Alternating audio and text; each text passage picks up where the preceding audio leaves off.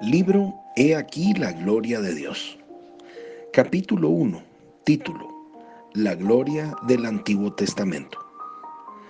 En los días del Antiguo Testamento, la manera de llegar a ser puro era a través de un sacrificio de sangre. La sangre animal era el vehículo utilizado para limpiar a los hombres de sus pecados. Por eso, cuando el ángel de la muerte vio la sangre en los dinteles de las puertas, pasó por encima de las casas de los que estaban adentro. Moisés mandó llamar a todos los ancianos israelitas y les dijo, vayan y tomen un cordero o cabrito para sus familias y mátenlo para celebrar la Pascua. La sangre debe quedar en, una, en un recipiente. Tomen después un manojo de ramas de hisopo, mójenlo en la sangre y unten la sangre por todo el marco de la puerta de la casa. Ninguno de ustedes debe salir de su casa antes del amanecer. Cuando el Señor pase para herir de muerte a los egipcios, verá la sangre por todo el marco de la puerta y pasará de largo por esa casa.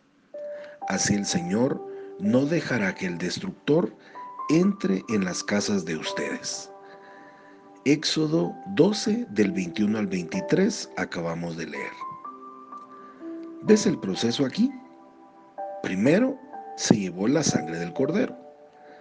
Entonces, esa sangre tenía que aplicarse individualmente a cada casa para protegerla.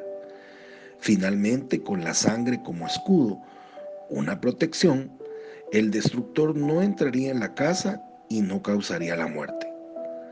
El objetivo del sacrificio de sangre animal era claro, actuar como una cubierta para purificar al receptor y para expiar pecados. El primer paso para recibir la gloria de Dios en el Antiguo Testamento era ser limpiado por un sacrificio de sangre. En la época de Moisés, Dios dijo que construyera un tabernáculo donde pudiera morar entre su pueblo. Para preparar este tabernáculo, Dios les pidió una ofrenda a aquellos con un corazón dispuesto. Éxodo 35, del 5 al 10, dice, Recojan entre ustedes una ofrenda para el Señor. Todos los que quieran dar su ofrenda al Señor voluntariamente y de corazón deben traer oro, plata, bronce, telas moradas, telas de púrpura y telas rojas lino fino, pelo de cabra, pieles de carnero teñidas de rojo, pieles finas, madera de acacia, aceite para lámparas, perfumes para el aceite de consagrar y para el incienso aromático, piedras de cornalina y otras piedras finas para montarlas en el efod y en el pectoral de sumo sacerdote. ¿Se imaginan los gritos en una reunión de hoy si yo desafío a nuestra membresía a cumplir con el compromiso que Dios exigió en el Antiguo Testamento?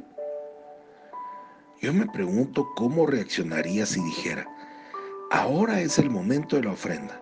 Si eres un santo dispuesto, entonces ven con tu dinero, tus acciones, tus bonos, tu mejor ropa de cama, tu mejor ropa y cualquier joya preciosa que hayas traído contigo anillos de boda, cadenas de oro, pendientes de diamantes. Dios lo quiere todo.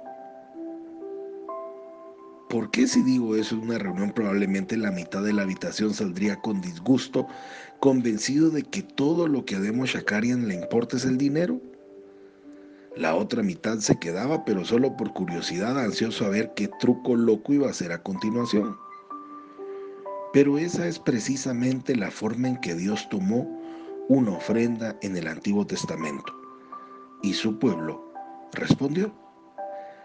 Éxodo 35, 21 dice, y después todos aquellos que se sintieron movidos de corazón y con sincera voluntad volvieron con una ofrenda para el Señor, para que se hiciera la tienda del encuentro y todo lo que le era necesario, así como la ropa especial. Si estudias estos pasajes y otros en Éxodo 35, notarás que dos adjetivos siguen reapareciendo, sabios y de buen corazón.